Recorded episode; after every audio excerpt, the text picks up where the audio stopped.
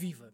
Na semana em que foram descobertas moléculas que indicam possibilidade de vida em Vênus, o P24 está à conversa com António Granado, coordenador do mestrado em Comunicação de Ciência na Universidade Nova de Lisboa.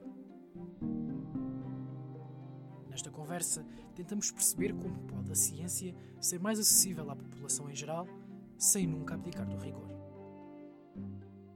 Professor, começava por lhe perguntar quais é que são as principais dificuldades eh, de comunicar ciência? Eu acho que as principais dificuldades para uma pessoa que se inicia na comunicação de ciência, das pessoas que vêm da área da ciência, eh, muitas vezes é a simplificação da linguagem. Eh, o simplificar a linguagem de forma a que as pessoas percebam aquilo que lhes estão a dizer. Depois é tentar chegar a públicos diferenciados, ou seja, a comunicação de ciência, infelizmente, ainda está muito virada para dentro. Ou seja, dizemos isso muitas vezes quando fazemos congresso ou quando fazemos encontros, que um, ehm, nós eh, pregamos aos convertidos, não é? A comunicação de ciência está muito ainda a pregar aos convertidos. E o que é importante é levar essa comunicação de ciência para fora um, ehm, do grupo restrito que já tem alguma apetência para a comunicação de ciência. Ou seja, é fazer com que a sociedade como um todo eh, perceba a importância da ciência, perceba como é que a ciência funciona, quais são as regras da ciência, não é? Porque a ciência tem regras de funcionamento e perceba também aquilo que a ciência sabe e aquilo que a ciência não sabe.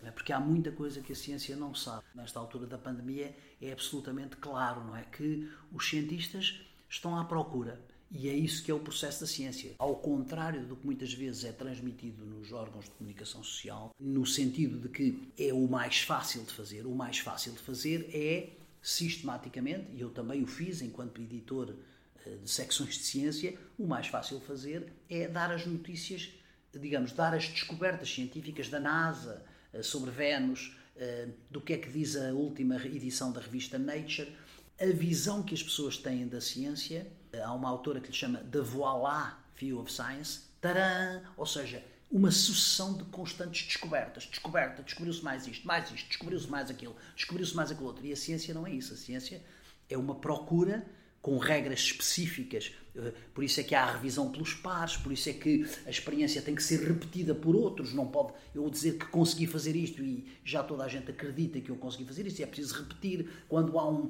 quando há um problema, é preciso perceber exatamente onde é que está o problema antes de avançar. E voltando um bocadinho atrás, como é que a comunicação de ciência se pode virar mais para fora e não tão para dentro? Como é que pode explodir e não implodir, digamos Pois, assim? Eh, eu acho que é, é, algo que é difícil, porque é preciso, uh, digamos, os comunicadores de ciência precisam de palco, não é?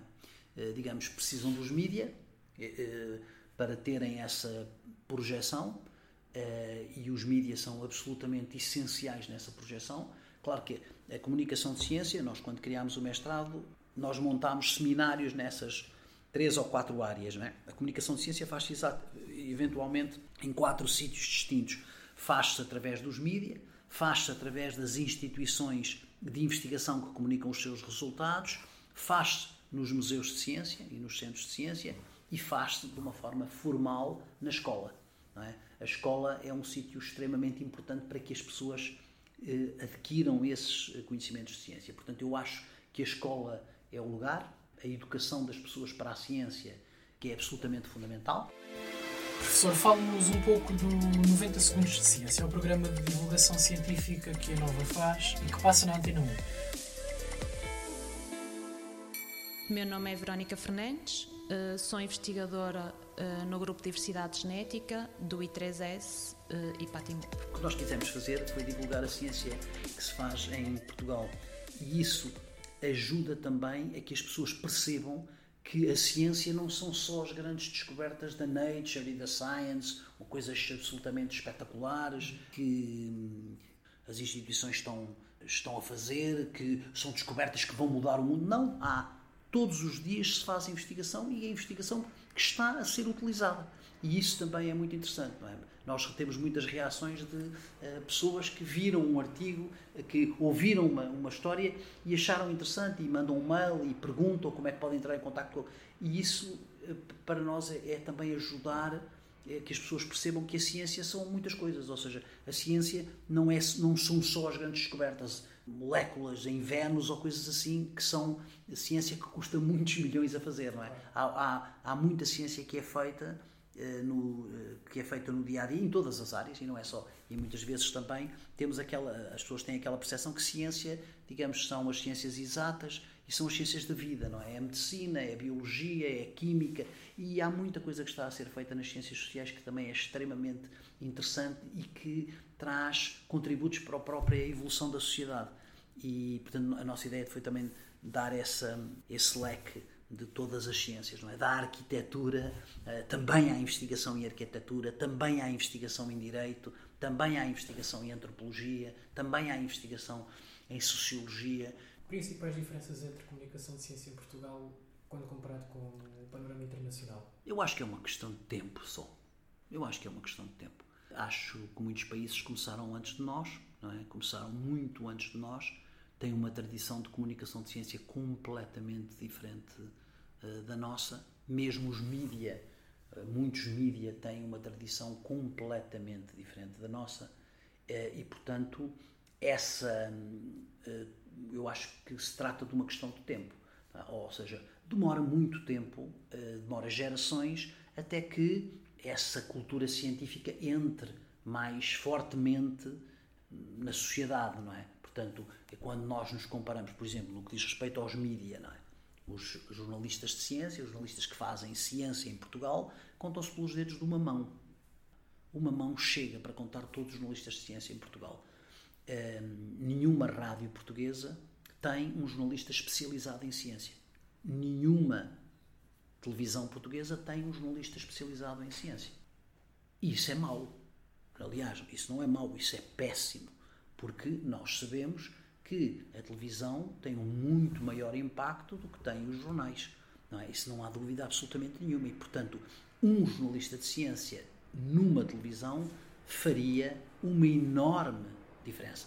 Mas as televisões nunca quiseram apostar nessa, nunca quiseram apostar nessa área. Enquanto docente especializado também na área, como é que vê o futuro da comunicação de ciência em Portugal? Eu estou muito otimista. Uh, sério, estou mesmo muito otimista. Acho que hum, o que temos assistido nos últimos tempos é que, digamos, já a comunicação de ciência, por exemplo, feita pelas instituições de ciência, não é? Quando nós começámos com a secção de ciência no público, José Vitor Malheiros, não é? Eu, fui apenas um estagiário, eu entrei para, eu comecei a fazer uh, jornalismo de ciência em 1989 quando entrei para o público como estagiário e nessa altura era difícil me falar com cientistas e universidades, mas difícil, achavam que nós éramos completamente incompetentes, que nem sabíamos falar, que, que tudo o que nos dissessem nós não saberíamos eh, explicar, etc. Portanto, havia um desprezo total pela comunicação social e neste momento não é assim. As instituições perceberam a importância que há na comunicação de ciência, claro que a fazem também com interesses, com interesses eh, próprios, não é? com interesses de divulgar mais a minha instituição, de forma a quando eu for pedir dinheiro, a minha instituição seja mais conhecida, mas também o fazem de alguma forma, de uma forma altruísta, não é? Ajudam também que essa comunicação de ciência, fazem visitas às escolas, envolvem-se em programas para divulgar ciência, etc, etc. Como disse, há algum interesse próprio nisso, mas também há algum altruísmo nisso. Eu acho que as, as instituições de ciência melhoraram muitíssimo e eu acho que só tem, só tem que melhorar. Estão a sair cada vez mais pessoas interessadas na comunicação de ciência, não, não, as pessoas interessadas na comunicação de ciência não, digamos assim, não, não precisam de ser alunos do mestrado em comunicação de ciência, mas interessam-se pela área, vão estudando na área uh, e vão fazendo esse trabalho muito bem. Uh, e eu acho que isso uh, só pode melhorar. E mesmo para terminar, como é que a comunicação de ciência pode apelar a mais pessoas? Eu acho que, que as pessoas se podem envolver na, nas suas em instituições que têm a ver com a, com a, sua área de residência, não é? Há, há, muitas pessoas envolvidas em comunicação de ciência específica, comunicação de ciência ambiental, eh, pessoas que fazem trabalho eh, na área da conservação das espécies, que são grupos que se preocupam em recolher lixo das praias, plástico, etc. Tudo, tudo isso estão a ajudar, estão a ajudar na comunicação de ciência, na importância que é as pessoas não deitarem lixo para o chão, etc, etc. Portanto, eu acho que o envolvimento pode ser de vários tipos, não é? Digamos, há muita forma de se envolver nessa, há muita forma de se envolver nessa comunicação nessa comunicação de ciência. Ok, professor, obrigado pelo seu tempo. Obrigado eu. Se quiser saber mais sobre ciência e conhecimento, pode marcar presença esta sexta-feira no Teatro Itália, em Lisboa. A iniciativa serve para celebrar o 25º aniversário do Ministério da Ciência, Tecnologia e Ensino Superior e será apresentada uma coleção de livros sobre a evolução do homem e da ciência. Caso seja do seu interesse, tem de confirmar a sua presença para convites.público.pt. Do P24 é tudo. Aqui vamos de fim de semana e contamos consigo desse lado na próxima segunda-feira. Até lá. O público fica no ouvido.